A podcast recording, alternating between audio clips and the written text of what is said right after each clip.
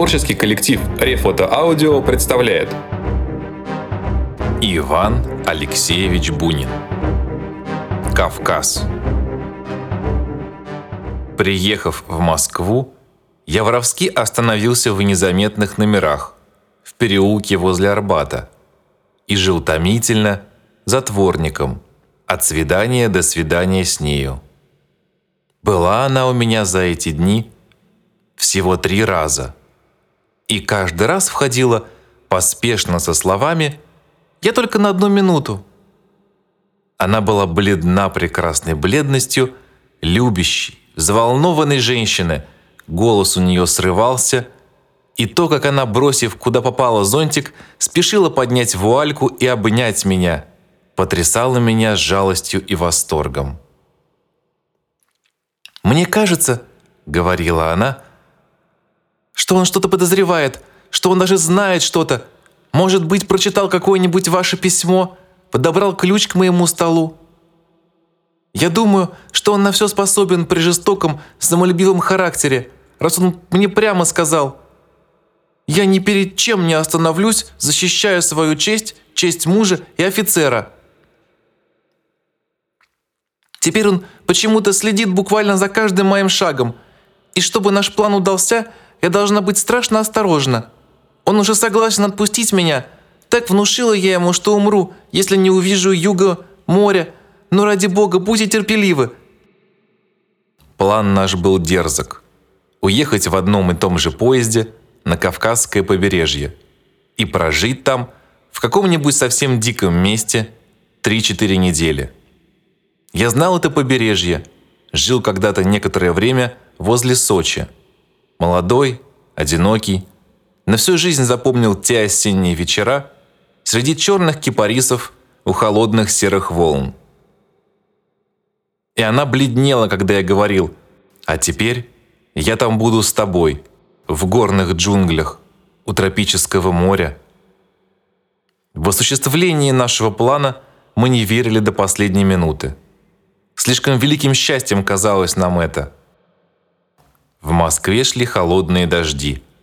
Похоже было на то, что лето уже прошло и не вернется. Было грязно, сумрачно. Улицы мокро и черно блестели раскрытыми зонтами прохожих и поднятыми, дрожащими на бегу верхами извозчичьих пролеток. И был темный, отвратительный вечер, когда я ехал на вокзал. Все внутри у меня замирало от тревоги и холода – по вокзалу и по платформе я пробежал бегом, надвинув на глаза шляпу и уткнув лицо в воротник пальто. В маленьком купе первого класса, которое я заказал заранее, шумно лил дождь по крыше.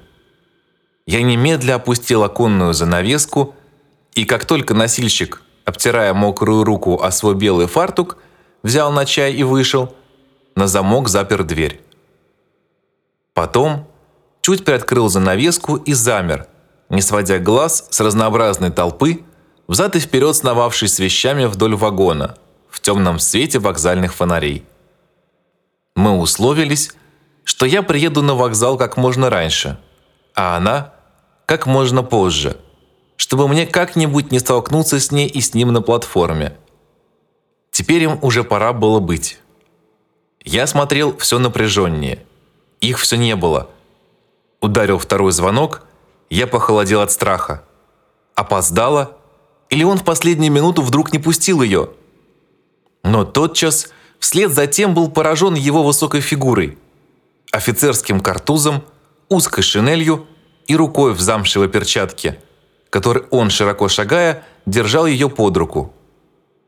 Я отшатнулся от окна, упал в угол дивана. Рядом был вагон второго класса. Я мысленно видел, как он хозяйственно вошел в него вместе с нею. Оглянулся, хорошо ли устроил ее носильщик. И снял перчатку. Снял картуз, целуясь с ней, крестя ее. Третий звонок оглушил меня. Тронувшийся поезд поверг в оцепенение.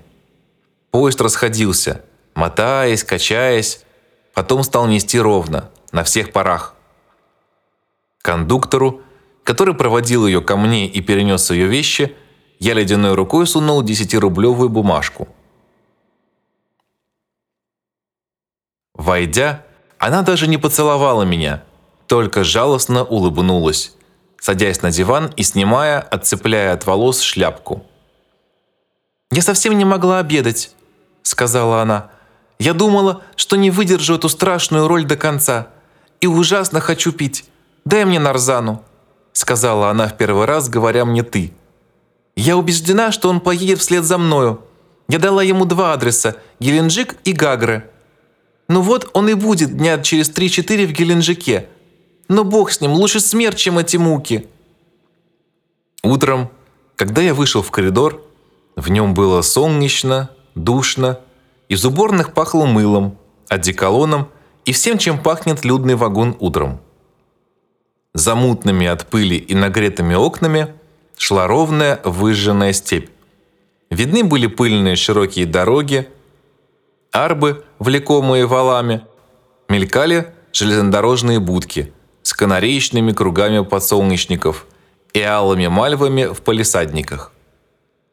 Дальше пошел безграничный простор ногих равнин с курганами и могильниками, нестерпимое сухое солнце, небо, подобное пыльной туче, потом призраки первых гор на горизонте. Из Геленджика и Гагар – она послала ему по открытке и написала, что еще не знает, где останется. Потом мы спустились вдоль берега к югу.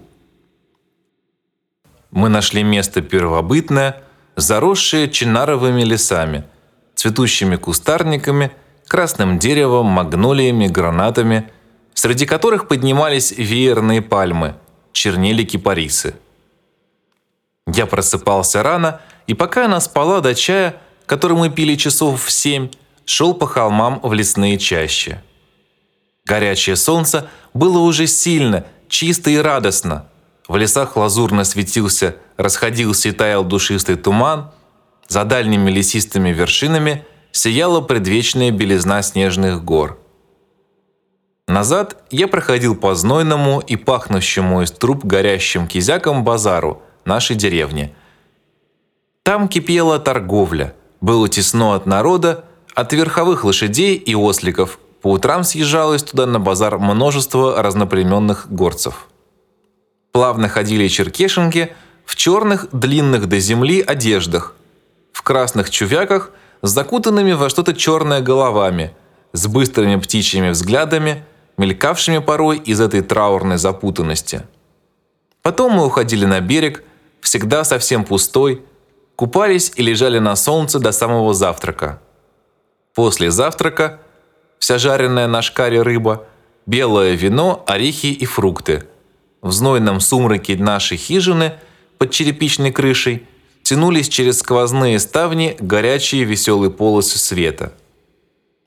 Когда жар спадал, и мы открывали окно, часть моря, видная из него между кипарисов, стоявших на скате под нами, имела цвет фиалки и лежала так ровно, мирно, что казалось, никогда не будет конца этому покою, этой красоте. На закате часто громоздились за морем удивительные облака. Они пылали так великолепно, что она порой ложилась на тахту, закрывала лицо газовым шарфом и плакала. Еще две-три недели и опять Москва. Ночи были теплы и непроглядны. В черной тьме плыли, мерцали, светили топазовым светом огненные мухи. Стеклянными колокольчиками звенели древесные лягушки. Когда глаз привыкал к темноте, выступали вверху звезды и гребни гор. Над деревней вырисовывались деревья, которых мы не замечали днем, и всю ночь слышался оттуда из Духана глухой стук в барабан и горловой, заунывный, безнадежно счастливый вопль, как будто все одной и той же бесконечной песни. Недалеко от нас, в прибрежном овраге, спускавшемся из лесу к морю, быстро прыгала по каменистому ложу мелкая прозрачная речка. Как чудесно дробился, кипел ее блеск в тот таинственный час, когда из-за гор и лесов точно какое-то дивное существо пристально смотрела поздняя луна. Иногда, По ночам надвигались с гор страшные тучи. Шла злобная буря, в шумной гробовой черноте лесов то и дело разверзались волшебные зеленые бездны и раскалывались в небесных высотах допотопные удары грома. Тогда в лесах просыпались и мяукали орлята, ревел барс, тявкали чекалки. Раз к нашему освещенному окну сбежалась целая стая их. Они всегда сбегаются в такие ночи к жилью. Мы открыли окно и смотрели на них сверху. А они стояли под блестящим ливнем и тявкали, просились к нам. Она радостно плакала, глядя на них. Он искал ее в Геленджике, в Гаграх, в Сочи. На другой день по приезде в Сочи он купался утром в море. Потом брился, надел чистое белье, белоснежный китель, позавтракал в своей гостинице на террасе ресторана, выпил бутылку шампанского, пил кофе с шартрезом, не спеша выкурил сигару. Возвратясь в свой номер, он лег на диван – и выстрелил себе в виски из двух револьверов. 12 ноября 1937 года.